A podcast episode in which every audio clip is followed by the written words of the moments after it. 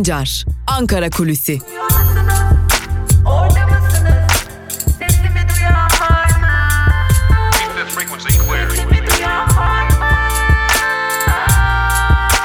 Özgürüz Radyo. Özgürüz Radyo. Özgürüz Radyo'dan ve Ankara Kulisi programından haftanın ikinci gününde tekrar merhaba sevgili dinleyenler. Bugün 20 Ekim Salı ve her salı olduğu gibi malum Türkiye Büyük Millet Meclisi açıldı ve Türkiye Büyük Millet Meclisi'nde bugün yine grup toplantıları gerçekleştirilecek. Ee, yine HDP, CHP, İyi Parti ve MHP'nin grup toplantıları gerçekleştirilecek ama her hafta söylediğimiz gibi ve artık alışıla geldiği gibi AKP'nin grup toplantısı gerçekleştirilmeyecek. AKP Genel Başkanı ve Cumhurbaşkanı Erdoğan artık grup toplantılarını salı günleri değil çarşamba günleri gerçekleştiriyor. Gündemde son sözü söyleyen olma e, hedefini böylelikle sürdürmüş oluyor AKP Genel Başkanı ve Cumhurbaşkanı Erdoğan. Tabi bugün grup toplantılarına odağında ne olacak? Elbette ki ekonomi var. Ekonomik kriz, ekonomik gidişat her geçen gün ağırlığıyla kendini hissettirmeye başlıyor. Bir yandan da Türkiye Büyük Millet Meclisi'nde bütçe maratonu hazırlıkları var.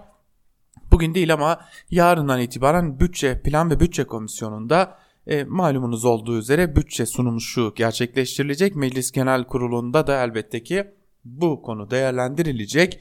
E, 2019 bütçesi daha doğrusu 2019'a hazırlanan 2020 bütçesi değerlendirilecek. Sayıştay raporları ele alınacak. Buradaki usulsüzlükler işte ilk defa mecliste tartışılacak iktidarın da olduğu bir ortamda tartışılacak tabii ki bunlar önemli. Yine grup toplantılarının gündeminde bunlar olacak. Bütçenin ayrıntılarına dair kimi kulisleri, kimi bilgileri ilerleyen dakikalarda sizlerle paylaşacağız. Tabi yine erken seçim tartışmaları, anayasa mahkemesi tartışmaları, Enis Berberoğlu tartışması, yargı tartışmaları ve e, tabii ki bir diğer konularda bugün özellikle iktidarın bir diğer temsilcisi olan MHP ile e, CHP, HDP ve İyi Parti gruplarının karşılıklı yapacakları açıklamalarla ortaya çıkacak. Öte yandan bütçeye gelecek olursak e, malum Türkiye Cumhurbaşkanlığı hükümet sistemi ya da bizim de, e, belirlediğimiz isimle doğru olan adıyla söyleyelim başkanlık sistemi Türk tipi başkanlık sistemine geçeli neredeyse 3 yıl oldu. 3 yılı bitiriyor daha doğrusu ve e, üçüncü defa üçüncü defa bir bütçe gönderiyor Cumhurbaşkanlığı sistemi meclise ve her gönderilen bütçe bir önceki bütçeyi daha fazla aşıyor ve daha fazla açık veriyor. E, bu dikkat çekici. Örneğin 2020 bütçe açığı 138.9 milyar dolar olarak öngörülmüştü ama sadece Temmuz ayında e, gelen son 29.7 milyar liralık açık ile birlikte 7 ayda bütçe açığı tahminleri açıldı. 2019'da bütçe açığı 80 milyar 616 milyon olarak görülmüştü, öngörülmüştü. 123 milyon 693 milyar lira olarak yani neredeyse tam 43 milyar lira üzerinde gerçekleşmişti. Bu sene gönderilecek e, bütçenin de bir ciddi bir açığı öngörülüyor. 245 milyar lira açık görülüyor. Bakın daha önce görülen açık e, en azından önce 80 milyar ardından 138 milyardı ve bunlar bu tahminler gerçekleşmedi bile. Yani bunun çok çok üstünde açık verdi bütçe e, işte varın gerisini siz düşünün dercesine bir e, durumla karşı karşıyayız. 245 milyar liralık bir açıktan bahsediyoruz ki e, bunun Türkiye'ye dönüşünün kuvvetle muhtemel 300, 350 hatta 400 milyar liralık bir açık olma ihtimali e, giderek büyüyor. 2021 bütçe giderlerinin giderleri 1 trilyon 346.1 milyar lira, gelirler ise 1 trilyon 101 milyar lira. Yine vergi gelirleri de 922 milyar gibi olarak e, gerçekleşmesi bekleniyor. Tabi özel tüketim vergisi burada ciddi bir oran e, kaplıyor. 213.7 milyar lira. Yine dahilinde kalan KDV'den 70 milyar, ithalattan alınan KDV'den de 194.9 milyar, MTV'den de yani motorlu taşıtlar vergisinden de 18,5 milyar gelir elde edilmesi bekleniyor. Türkiye'nin yani ağırlıklı olarak gelirlerini vergiler üzerinden sağlayan e, tek kapısı bu olan bir ülke haline gelmiş durumda. Üretmekten çok e, üretilip getirilenlerden vergi sağlandığını görmüş oluyoruz Türkiye'de. Tabi e, bir takvim de işleyecek e, meclise, meclise elbette ki bir takvim de işleyecek. Yani e, plan ve bütçe komisyonu nasıl çalışacak, ardından meclis gündemine nasıl gelecek? Neredeyse 24 Kasım'a kadar yani bir aydan daha fazla sürebilecek gibi görünen bir aydan birkaç gün fazla sürecek aslında bir bütçe maratonuyla meclis karşı karşıya kalacak. Bir diğer yandan da meclis heyecanlı. Evet e, komik belki e, meclis neden heyecanlı diyecek olursanız da açıklamasını da yapmış olalım. Meclis bakanları göreceği için heyecanlı. Malum bir e, sistem getirmişti AKP. E, bir bu sistemde de bakanlar Türkiye Büyük Millet Meclisi'ne gelmek zorunda değildi. Çünkü Türkiye Büyük Millet Meclisi'nden seçilmiyorlardı. Atamayla geliyorlardı. Böylelikle de e, meclise karşı pek, pek de bir sorumlulukları yoktu. Sadece Cumhurbaşkanı'na karşı sorumlulukları oluyordu. Meclise uğramıyorlardı. AKP milletvekilleri yani iktidar milletvekilleri dahil herkes bakanları görmemekten ciddi oranda şikayet ediyorlardı. Ve e, sadece ama sadece meclise bakanların e, özellikle bütçe döneminde gelip sunuşlarını yaptıklarını yine bütçelerini genel kurulda da komisyonda da savunduklarını ele alırsak meclis heyecanlı. Çünkü e, bakanlar meclise gelmiş olacaklar. Bu heyecanın özellikle AKP'li yani iktidar milletvekillerinde olduğunu da belirtmiş olalım. Çünkü e, bakanlara iletmek istedikleri, bakanlarla konuşmak istedikleri çok fazla şey var. E, bunlar tabii ki ülkenin ya da milletin çıkarlarına değil, bunlar ağırlıklı olarak e, kendi çıkarlarına e, tırnak içerisinde söyleyelim torpil listelerine ait bir takım beklentiler. O yüzden AKP kulisleri heyecanla e, bakanların özellikle önemli bakanlıkların e, temsilcilerinin ya da bakanların kendilerinin Türkiye Büyük Millet Meclisi'ne gelişlerini bekliyorlar. Bu nedenle de heyecanlı olduklarını belirtmekte fayda var. Şimdi adım adım artık noktalayacağız. Ee, Ankara Kulisi, Kulisi programını noktalayacağız ama noktalamadan muhalefet açısından önemli bir diğer noktaya da değinmek lazım. E, malum İyi Parti. İyi Parti de kazan bir türlü durulmuyor. Artık bazı isimleri ikna etmek de pek mümkün görünmüyor. Özellikle Aytun Çıray'ın aralarında olduğu bir grup İyi Parti milletvekili e, artık bu durum böyle gitmez noktasına gelmiş durumda. Hatta e, bunun karşısında da İyi Parti'nin genel başkanı Meral Akşener'in bir tedbir alma noktasına e, gelmek zorunda kaldığı görülüyor. Nedir bu tedbir diye soracak olursanız şöyle özetleyelim. E, Başkanlık Divanı'nın hem de Genel İdare Kurulu'na performans kıstası getirdi. Yani ilerleyen dönemlerde Genel İdare Kurulu'na ve Başkanlık Divanı'na alınan isimlerin performansları değerlendirilecek ve belki de değişiklikler gerçekleştirilebilecek. Şimdi bu adım neden atıldı? Malum İyi Parti kurulsayı gerçekleştirildikten sonra ortada bir listenin dolaştığı ortaya çıkmıştı ve bu liste sonrasında da oy verilmeyecek bazı isimler olduğu belirlenmişti. Özellikle İsmail Koncuk olsun, Aytun Çuray gibi isimler olsun, Hasan Subaşı gibi isimler olsun üstü çizilen isimler olarak da geçiyorlardı. İyi Parti'de milliyetçi kodlardan çok sağcı kodlara sahip olan isimler olarak biliniyordu bu isimler ve şimdi bu isimlerin üstünün çizildiği malum.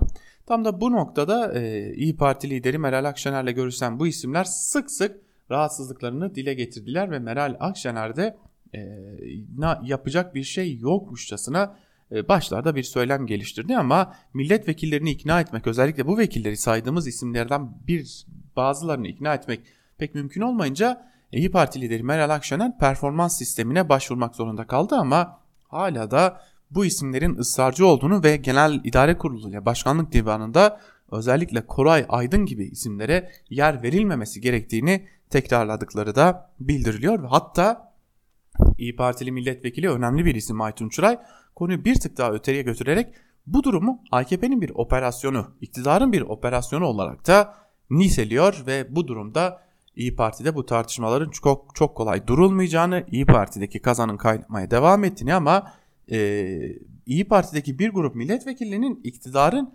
partilerine müdahale ettiği fikrinde e, çok ciddi şekilde üzerinde durduklarını da göstermiş oluyor diyelim.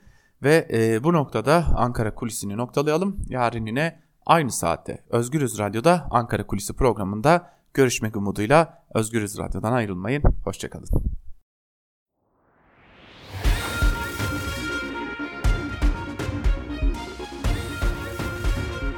Altan Sancar, Türk basınında bugün.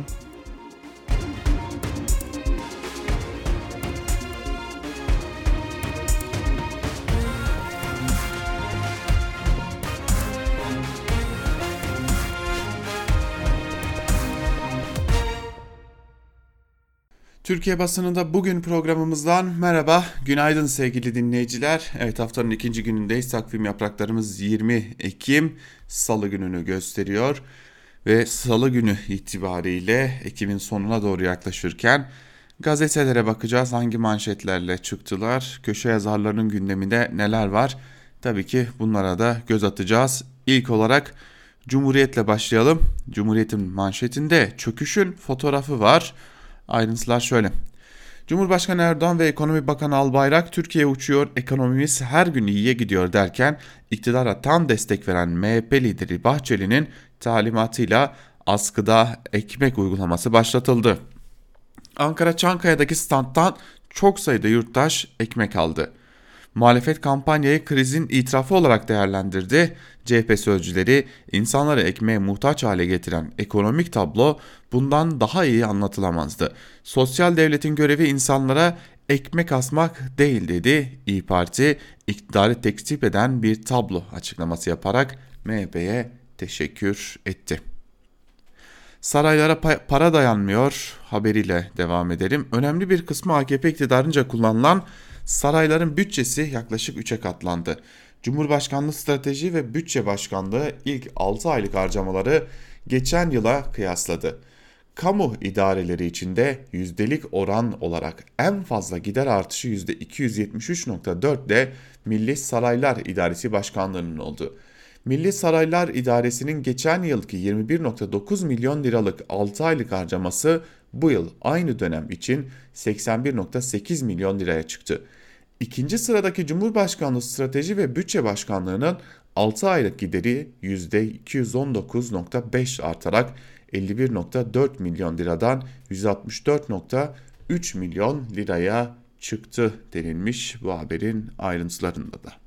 Ve bir diğer gazete bir günde devam edelim. Fikriniz yanlış, halk ne yapsın manşetiyle çıkmış. Ayrıntılar şöyle. Yüzlerce televizyon, gazete, dergi elinde ağzından çıkan kanun oluyor. Dindar ve kindar nesil özlemini hayata geçirmeye çalışıyor ama toplumun direncini kıramıyor. Erdoğan bir kez daha fikri hegemonya kur kuramamaktan, özlediği toplumu ve geç, e, gençliği yaratamamaktan şikayet etti. 18 yıldır iktidarda olan AKP'li Cumhurbaşkanı Erdoğan'a göre %90'ını kontrol ettikleri medya kendilerini, kendilerini yeterince anlatmıyor, yapboz tahtasına çevirdikleri eğitim sistemi doğru dürüst çalışmıyor.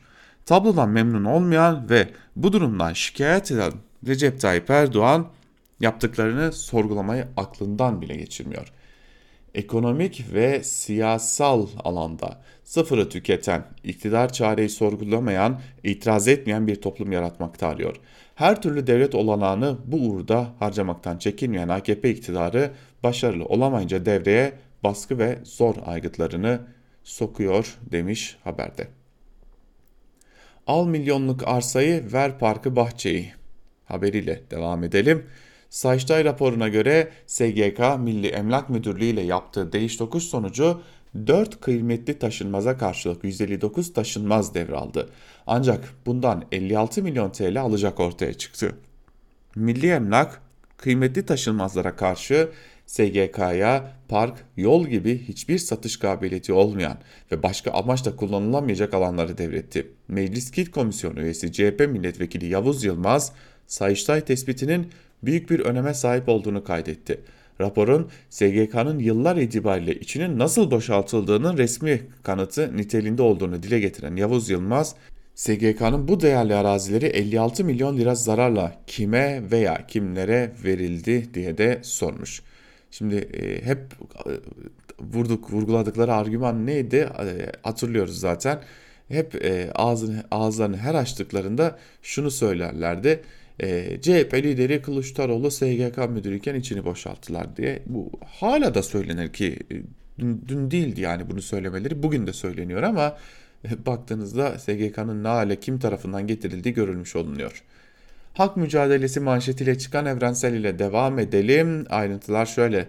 Ülkenin farklı yerlerinde madenciler ödenmeyen tazminatları için, metal işçileri sendikalaşmak için, belediye işçileri ise Toplu iş sözleşmesi hakları için hükümete ve patronlara karşı mücadele ediyor. Kocaeli'ndeki Sistemair HSK'de Birleşik Metal İş'e üye oldukları için ücretsiz izin uygulamasıyla karşılaşan işçiler direniş başlattı. Pandemi döneminde ailelerinin de sağlıklarını riske atarak üretime devam ettiklerini belirten işçiler mücadeleye, et, mücadeleye etmekte kararlıyız dedi. Kartal Belediyesi'ndeki Genel İş İstanbul Anadolu Yakası bir nolu şube ile belediye yönetimi arasında yapılan toplu sözleşme görüşmelerinden sonuç alınamaması üzerine işçiler grev kararı astı. Belediye yönetiminin olumlu bir adım atmaması halinde işçiler 27 Ekim'de greve çıkacaklar. Eğer CHP'li belediye ise ki muhtemelen disk örgütlü olduğuna göre CHP'li belediyedir e, genel e, güvenliği ya da kamu e, güvenliğini bozmadığı için grev ertelenmeyecektir ama eğer burası bir AKP'li belediye olsaydı ya da MHP'li bir belediye olsaydı ya da daha da öte götürelim bir sermaye grubunun şirketi olsaydı e, büyük bir fabrika olsaydı burası milli güvenliği riske sokuyor diye e, ertelenebilirdi. Şili'de haysiyet referandumuna doğru başlıklı bir habere bakalım. Şili'de halk bu pazar darbe anayasasını değiştirmek için referanduma gidiyor. Ülkenin tanınmış müzik grubu Inti Illimani'nin kurucularından Jorge Callejon, Şili'nin neoliberalizmin laboratuvarı olduğunu hatırlatarak bu durum Şili halkının haysiyet ve sosyal adalet talebiyle ekonomik ve siyasi sistemi sorgulamasıyla patladı demiş. Şimdi Şili'den gelen görüntüler de var. E, halk, Şili halkı sokaklarda büyük eylemler düzenliyor e, ve ciddi oranda e, tepkilerinin de yükseldiğini görmek mümkün. Evrensel Gazetesi'ni de noktalayalım ve Yeni Yaşam ile devam edelim. Yeni Yaşam gazetesinin manşetinde Çözümün Partisi sözleri yer alıyor ve şunlar kaydediliyor. Kuruluşunun 8. yılını kutlayan HDP 8 yılda Türkiye'nin kilit partisi olurken bu nedenle iktidarın da sürekli hedefinde. Biz de bu kritik dönemde HDP eş genel başkanı Mithat Sancar'la konuştuk. İktidarın tüm saldırılarına rağmen HDP'nin mücadeleyi büyütmekte kararlı olduğunu belirten Sancar, bizim örgütlerimizi ve örgütlenmemizi güçlendirmemiz gerekiyor. Bununla birlikte Türkiye'de bir antifaşist hattı mümkünse blok oluşturma çabamız olacak dedi. Tüm saldırılara rağmen Türkiye'nin tüm sorunlarına çözüm arayan bir parti olduklarını belirten Sancar şunları söyledi. HDP, Kürt sorununu Türkiye'nin bütün sorunlarının temeli ve merkezi olarak kabul ediyor ama kendisini sadece bununla sınırlandırmıyor. Toplumsal cinsiyet sorunundan ekonomiye, ekolojiden eğitime ve sağlığa kadar Türkiye'deki tüm sorunları çözme iddiasına sahip bir parti. O nedenle HDP en etkin, en gerçek Türkiye partisidir demiş. İşçiler kararlı haberiyle devam edelim. Uyar madencilikte tazminat haklarını alamayan ve 12 Ekim'de Soma ve Ermenek'ten yola çık çıkan ancak önleri kesilen madencilerin direnişi tüm engellemelere rağmen sürüyor. Soma'da önleri kesilen ve gözaltına alınan madenciler direnişini Seferihisar Meydanı'na taşıdı. Ermenek'te ise madencilerin ve onlara destek veren halkın toplanacağı Güney Yurt Meydanı jandarma tarafından ablukaya alındı ama eşçilerin kararlı olduğunu da belirtmekte fayda var. Devam edelim bir diğer gazeteyle Karar Gazetesi'ne bakalım. Şimdi de gazetenin manşetinde şimdi de kıdem tırpanı sözleri yer alıyor. Çalışanların haklarına yönelik tartışma yaratacak hamle. AKP'nin meclise sunduğu torba yasada 25 yaş altı ve 50 yaş üstü için sözleşmeli çalışma modelinin önü açıldı. Kıdem tazminatı fonuna yönelik girişimin askıya alınmasından sonra hazırlanan yeni tasarı kıdem parça parça kaldırılıyor eleştirilerine yol açtı. Kısmi çalışmayla bu yaş grubundaki çalışanların kıdem tazminatı hakkının elinden alınacağı belirtildi deniliyor ve AKP'nin esnek, güvencesiz çalışma ama e, patronlara, işverenlere, sermaye gruplarına da eşsiz bir e, aslında sermaye birikimi yaratacak ve tabii ki bu sermaye birikimi üzerinden de iktidarı besleyecek bir formül e, yaratma hamlesi devam ediyor. Artık her gün erken seçim diyeceğiz haberiyle devam edelim. Gelecek Partisi lideri Davutoğlu, AKP Genel Başkanı erken seçim kabile devletlerinde olur dedi. Siz daha 2018 Mart'ında erken seçimden bahsetmek vatana ihanettir demiştiniz. Haziranda seçim olmuş. Halk size bir daha inanır mı? Vatandaşlar sefalet içindeyse Yolsuzluk diz boyuysa biz her gün erken seçim istiyoruz demeye devam edeceğiz. Eşini üniversiteye atayan rektör sizi örnek aldı. Sayın Cumhurbaşkanı sizi örnek alarak AKP'yi aşiretleştirdiler ama devleti aşiretleştirmelerine izin vermeyeceğiz. Ucube rejimin elinde adalet direği çöküyor. Başlıklı haberde ise CHP MYK toplantısı ardından açıklama yapan CHP sözcüsü Öztürk'ün sözlerine yer verilmiş. Yerel partinin AYM kararını, yerel mahkemenin diye düzeltelim, AYM kararını tanımamasını şunları söylemiş. Berberoğlu davasına bakan hakim adalet cellatı olmuş. Sarayın iradesine karşı çıkanlarla ilgili kim varsa bunların davaları bu hakime veriliyor. Devletin adalet direği bu ucube rejimin elinde çöküyor demiş.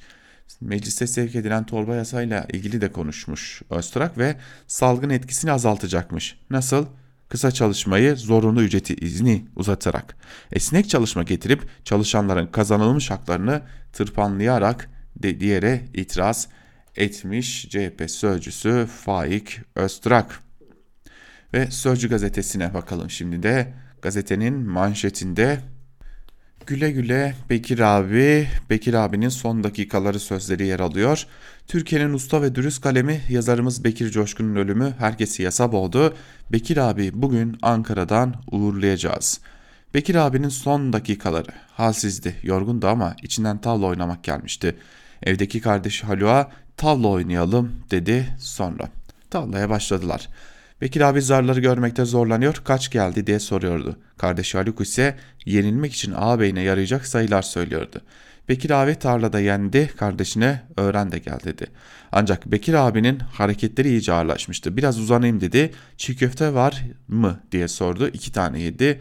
Nefes almakta zorlanıyordu. Eşi doktoru aradı.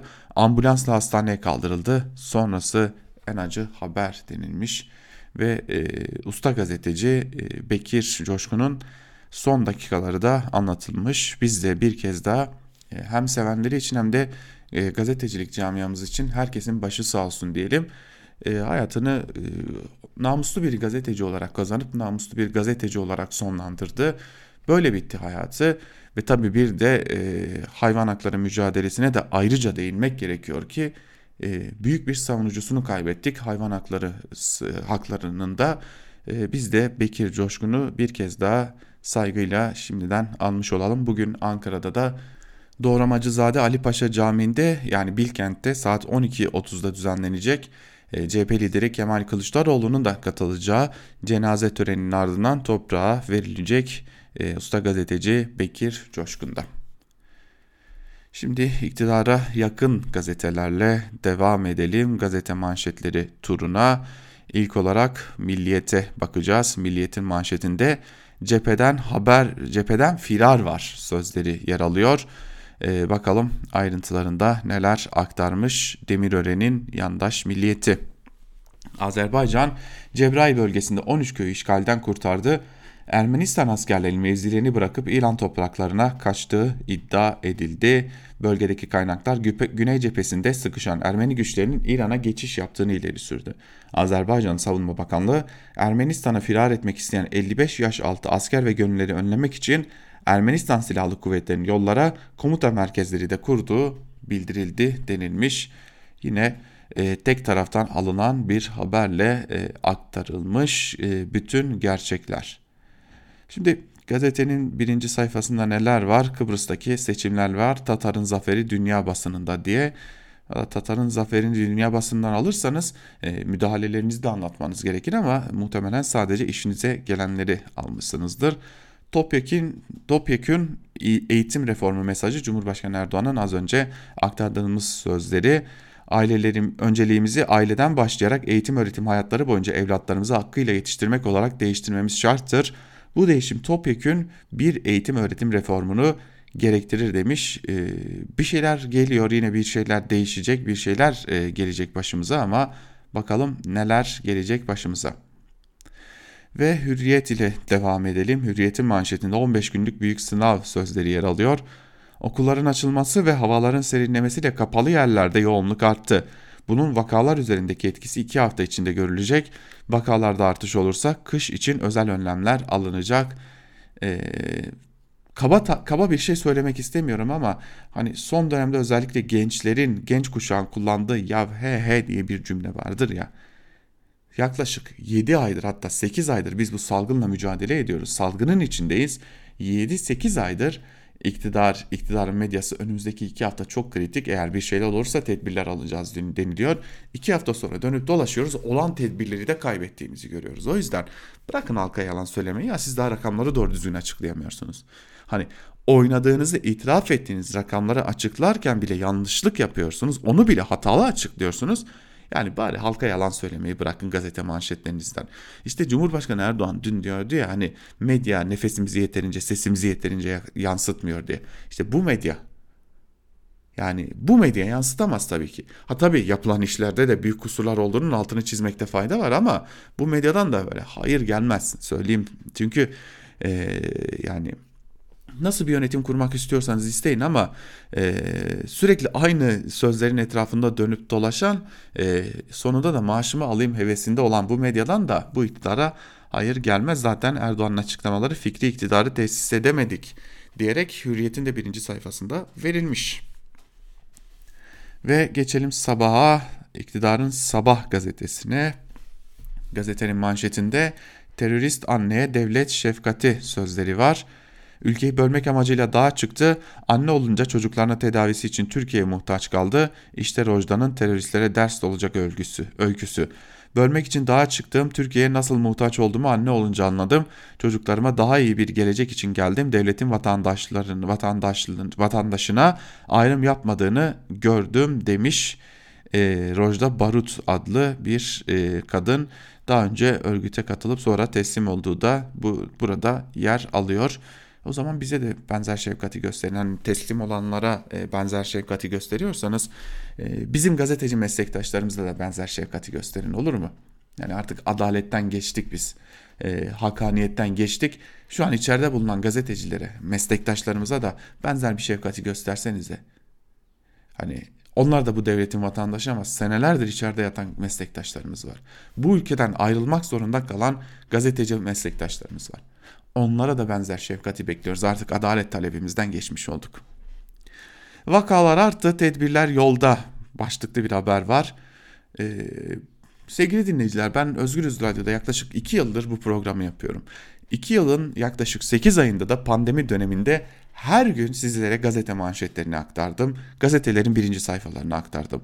Ve yanlış hatırlamıyorsam özellikle Sabah gazetesinin birinci sayfasından aktardığım bu tarz haberlerin sayısı onu geçmiştir. Vakalar arttır, tedbirler yolda. Sadece sabah değil, diğer iktidar gazetelerinde de defalarca böyle haberler aktardık. Defalarca tedbir falan gelmedi. Neyse haberin ayrıntılarına bakalım. Salgının büyük şehirlerde hız kazanması üzerine yeniden te- tedbirlerin yeniden devreye sokulması gündemde. Kafe, restoran gibi kapalı toplanma alanlarında önlemlerden en küçük bir sapmada ağır yaptırımlar uygulanacak. Toplu taşıma, site içi hareketlilik ve çalışma koşullarında yeni düzenlemeler planlanıyor. Meclise sevk ettiğiniz torba yasadan bahsediyorsunuz değil mi? Çalışma koşulları ile ilgili. Esnek ve güvencesiz çalışmayı e, bir biçimde güvence altına alıp patronların yani geleceğini güvence altına almayı e, salgına karşı tedbir diye yuturacaksınız değil mi? Emekçiye, işçiye, bize. O oyun biraz zor tutar. Ve geçelim Yeni Şafak'a. Yeni Şafak'ın manşetine de bakalım. E, manşette Türkiye'ye karşı 12 sır toplantı sözleri yer alıyor. Ayrıntılar şöyle. Türkiye karşıtlığı ve düşmanlığında başı çeken Fransa ile Birleşik Arap Emirlikleri stratejik diyalog adı altında 12 sır toplantı gerçekleştirdi. İki ülke sonuncusu 3 Haziran'daki toplantılarda Akdeniz, Afrika ve Orta Doğu'da işbirliğiyle Türkiye'ye karşı atılacak adımları ele almış. Hatta 10 yıllık bir e, yol haritası oluşturulduğu iddia ediliyor Yeni Şafak tarafından. Sür manşetlerde ise topyekün bir eğitim reformu gerek ve 78 yerleşim yeri kurtarıldı. Azerbaycan'dan e, basından e, basın Azerbaycan'dan cepheden bildirmeye devam ediyor iktidar gazetecileri. Kuzey Kıbrıs Türk Cumhuriyeti egemenlik hakkına sahip çıktı deniliyor. Ee, aslında bunun e, bir e, şöyle diyelim bunun bir e, egemenlik hakkına sahip çıkma olup olmadığını ileride Kıbrıslılar çok iyi görecekler. Akit'e bakalım. Manşette mazlumun enerjisini emperyalist emiyor sözleri yer alıyor. Bir damla petrol uğruna bütün dünyayı aleve vermekten, mazlum coğrafyaları kan ve gözyaşına boğmaktan çekinmeyen emperyalist devletler dev şirketler aracılığıyla akıl almaz bir sömürü çarkı kurmuş durumda. Orta Doğu ve Afrika'da 100, mily 100 milyarlarca valirlik petrol rezervleri ile trilyonlarca metreküp doğal gaz kaynaklarını işleten ABD, Kanada, Rusya ve Fransa, İngiltere menşeli firmalar bu kaynakların aslan payını ise ülkelerine akıtıyor. Tamam bu ülkelerle ilişkilerinizi kesin.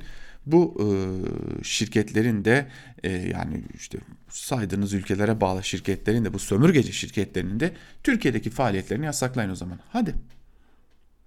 Buyurun yapın. Yani böyle biz manşetlerimizden sömürge karşıtı, anti emperyalizm karşıtı e, e, manşetler atalım. Bunları pazar, pazarlayalım. Sonra da çıkıp e, işte bu ülkelerle ilişkilerimize, bu şirketlerle ilişkilerimize devam edelim. Ya siz şirketleri getirip buradan vergi ver verin diye sitelerini engelliyorsunuz ya. Yani o şirketler bir gün gelip şurada yatırım yapacağız desinler koşa koşa e, önlerine e, bütün arazilerinizi bütün servetinizi serersiniz ya. Öyle e, kıblesi 6. filo olanların da manşetlerine inanacak değiliz. Devam edelim köşe yazılarına geçelim artık. Köşe yazılarında ilk olarak Mehmet Teskan'ın yazısına bakalım. Teskan Erdoğan sabredin dedi Bahçeli noktayı koydu başlıklı bir yazı kalemi almış ve bir bölümünde şunlar kaydedilmiş. Ekonomik kriz memleketi kasıp kavuruyor mu? Evet. CHP liderine göre krizden de öte buhran. Cumhurbaşkanı da bu durumu yansımadı. Sabır tavsiye etti. Gerçek müminin sabretmesi gerektiğini söyledi. İktidarın küçük ortağı Bahçeli son noktayı koydu. Askıda ekmek uygulamasını önererek Türkiye'nin iflasını istedi. İki ekmek alan üç ekmek parası verecekmiş. Ekmeğin biri yoksullarına gidecekmiş. Türkiye bu hale geldi, getirildi.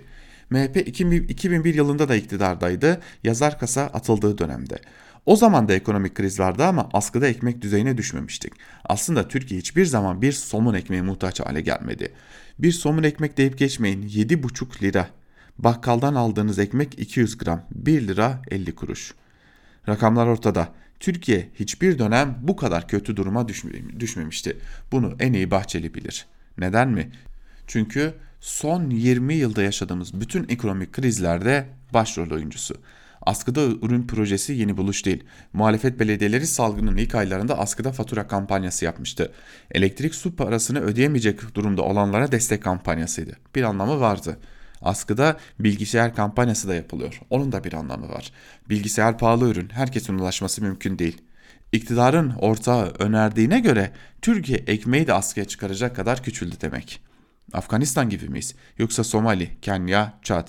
Hani 2023 yılında dünyanın en büyük 10 ülkesinden biri olacaktık. Hani kişi başına gelirimiz 25 bin dolara çıkacaktı? Ne oldu? Neden bu hale geldik? İktidar ortağı çareyi, ekmeği askıya almakta bulduğuna göre halimiz vahim. 18 yıllık AKP, 5 yıllık AKP MHP iktidarının Türkiye'si sabır et, kuru ekmekle idare et iktidarın küçük ortağı askıda ekmek önerirken büyük ortağı ne yapıyor diye soracak olursanız en yetkili ağızları mesela Hazine ve Maliye Bakanı dünyanın bizi hayranlıkla izlediğini söylüyor. Almanya, Fransa, İtalya, Belçika, Norveç gibi, İngiltere gibi ülkeler de yarın öbür gün askıda ekmek kampanyası başlattı mı, başlatır mı ne dersiniz? Bizi kıskana kıskana çatlayacak hale geldiler ya, gıptayla bakıyorlar ya, örnek alıyorlar ya, onlar askıda ekmek kampanyası yapıyorlarsa biz de yapalım derler mi diye de sormuş. Bu aralar hep ekonomiyi konuşacağız sevgili dinleyiciler. Yani hep ekonomiyi konuşacağız çünkü bir yandan bütçe de Türkiye Büyük Millet Meclisi'ne sevk ediliyor ve bütçe görüşmeleri başlayacak. Ee, çok uzunca bir süre yaklaşık bir ay boyunca Türkiye ekonomiyi konuşacak. Biz de ekonomiye dair köşe yazılarımızla devam edelim. Bir Gün Gazetesi'nden Hayri Kozanoğlu Türkiye'nin bir yılda çevrilmesi gereken borçları başlıklı bir yazı kaleme almış ve o yazısının bir bölümünde de şunları kaydetmiş. AKP'nin iktidara geldiği 2020 yılında 2002 yılında Türkiye'nin dış borcu stoku 129.6 milyar dolarmış. Ondan sonra küresel finans krizinin hüküm sürdüğü 2009'daki ve 2015'teki düşüşler bir yana bırakılırsa 2018'e kadar her yıl dış borçlarda artış gözlenmiş. 2018'den başlayarak özel sektörün hızlı bir borç geri ödeme çabasına girmesi dikkat çekiyor. Özel sektörün 2 yılı biraz aşkın bir sürede borçlarını 62.3 milyar dolar azalttığı görülüyor. Buna karşın kamunun borçları 29.2 milyar dolar artış göstermiş. Katar ile yapılan 10 milyar dolarlık swap anlaşması birinci çeyrek sonunda henüz kasaya girmemiş olduğu için Merkez Bankası'nın borç bakiyesi düşük görünüyor. Finansal olmayan kesimin döviz varlık ve yükümlülükleri tablosunu incelediğimizde de reel sektörün aynı zaman aralığında yurt içi bankalara olan döviz yükümlülüklerini azaltmayı yeğlediğini gözlemliyoruz. Tablo 2'den görüldüğü gibi 2017 sonunda 211.3 milyar dolar açık veren net döviz pozisyonu 2020'nin Temmuz ayında 162.2 milyar dolara gerilemiş. Yani makas 49.1 milyar dolar kapanmış. Bu açık en yüksek noktaya 222.5 milyar dolarla 2018 Mart'ında aynı yılın yaz aylarında yaşanan döviz krizinin öncesinde ulaşmış. Her ne kadar dış borçların 431 milyar dolara gerilediğinden söz ediyorsak da kamunun döviz cinsi iç borçlarında keskin bir artış söz konusu. Daha 2017'de 103, 2018'de 113 milyon dolar olan bu borçlar Ağustos'ta 2020 itibariyle 31.3 milyar dolara sıçramış durumda. Hazinenin Türk lirasına güvenin zedelendiği bir ortamda ilk günah adı verilen iç piyasadaki döviz borçlanmasına yönelmesi hem dolarizasyon eğilimini körüklemesi hem de döviz kurunun artışıyla iç borçların yükünü artırması nedeniyle sakıncalı. Asıl sorun bankaların 34.3 milyar dolar ve özel sektörün 17.3 milyar dolar yenilenmesi gereken kredileri. Özel sektörün bir yıl içerisinde ödenmesi gereken 33.7 milyar dolar uzun, 8.4 milyar dolar kısa vadeli kredisi var. Yakın dönemde en önemli dar boğaz, dar, dar boğaz Kasım'da vadesi dolacak 6 milyar dolar bankaların sendikasyon kredilerini %85-90 oranında yenileyebileceği haberleri geliyor. Ancak bu yenilemeler giderek daha yüksek maliyetli oluyor. Eksik kalan %10-15'in karşılanması çabası da döviz kuru üzerindeki baskıyı bir miktar arttırıyor. Yurtta, yukarıdaki analizlerden Türkiye'yi hemen bir dış borç krizi bekliyor sonucu çıkmaz. Ancak şirketler nakit akışlarını hem yurt dışına hem yurt içi bankalara olan döviz borçlarını ödemek için tahsis edince Yatırımlar durur, istihdam da artmaz. Gerek özel, özel sektörün gerekse de kamunun döviz açıkları devam ettikçe döviz kuru istikrarı bir türlü sağlanamaz. Ekonomi düşük büyüme, rekor işsizlik ortamında debelenip durdukça bizler de tüm dünyanın bizi kıskandığı türü hamasi nutuklar dinlemeye devam ederiz demiş e, Hayri Kozanoğlu da yazısında. Gazete Duvar'dan Bahadır Özgür'le devam edelim. Zombilerin yükselişi başlıklı yazısının bir bölümünde Bahadır Özgür de şunları kaydetmiş. Yılbaşından beri şekerlemecilerin, gıdacıların borsa dışında varlığını bilmediğimiz tekstilcilerin hisselerinin sanayi kuruluşlarını bankaları 3'e 5'e katlamasına tanık oluyoruz. Bir spekülasyon çarkı hızla dönüyor ama nereye kadar? Dün sabah kamuoyunu aydınlatma platformuna bir bilgi düştü. Halka açıklık oranı %92.7 olan Diritex Tekstil kredi borcunu ödeyemediğini duyurdu. Açıklamanın detayları endeksin parıltısının gölgesinde kalan gerçek manzarayı çiziyor. Şirketimizin en büyük kredisi olan ve o 20, 2020 Ocak ayında yapılandırılan Halkbank kredisi 6 ay geri ödemesiz olup 2020 Haziran ayında ödeme süresi başlamış olup fakat 2020 Haziran ayından bugünkü güncel son durum yaklaşık 1 milyon 700 bin TL'lik taksit ödemeleri gecikmede olup ödenememiştir. Halkbank şirkete 2020 Aralık ayında, ayında kanuni takibe geçeceğinin uyarısını yapmıştır. Borç yılın başında üstelik de 6 ay ödemesiz düşük faizle yapılandırılmış. Buna rağmen ilk taksit ödenmemiş. Aynı şirket borsada harikalar yaratıyor oysa. Ocak ayından beri hisseleri %246 oranında yükseldi. Son bir ayda kapa söylediklerine bakın. 12 Ekim'de SGK 70 bin lira prim alacağı için haciz başlattı. 14 Ekim şirketin borç, borca batıklığının tespiti için bilanço yaptırma zorunluluğu doğdu. 16 Ekim şirket eski yönetim kurulu başkanı Abdullah Yiğitbaş 67.500 lira, şirket eski çalışanları ise 187.500 lira şirket haciz emirleri gönderdi. Ve nihayetinde Halkbank'tan aldığı kredinin taksini ödeyemediği bilgisi. Bu açıklamaların yapıldığı dönemde hisse ne kadar artmış dersiniz? Tam %20. Biz kredinin taksitini bile ödeyemedik dediği günde yükseliyordu üstelik. Abidin Bey'in finans literatürümüze kazandırdığı hava oyunları böyle bir şey işte. Lakin işaret ettiği gerçek hiç de hükümetin coştuğu kadar havalı durmuyor. Ve Bahadır Özgür de burada e, özellikle borsadaki kimi şirketlerin aslında e, balon bir yükseliş gerçekleştirdiklerini var olmayan da hatta durumlarının kötü olmasına rağmen borsada bir takım yükselişlerin yaşandığını ve bu durumun hükümeti de mutlu ettiğini söylüyor.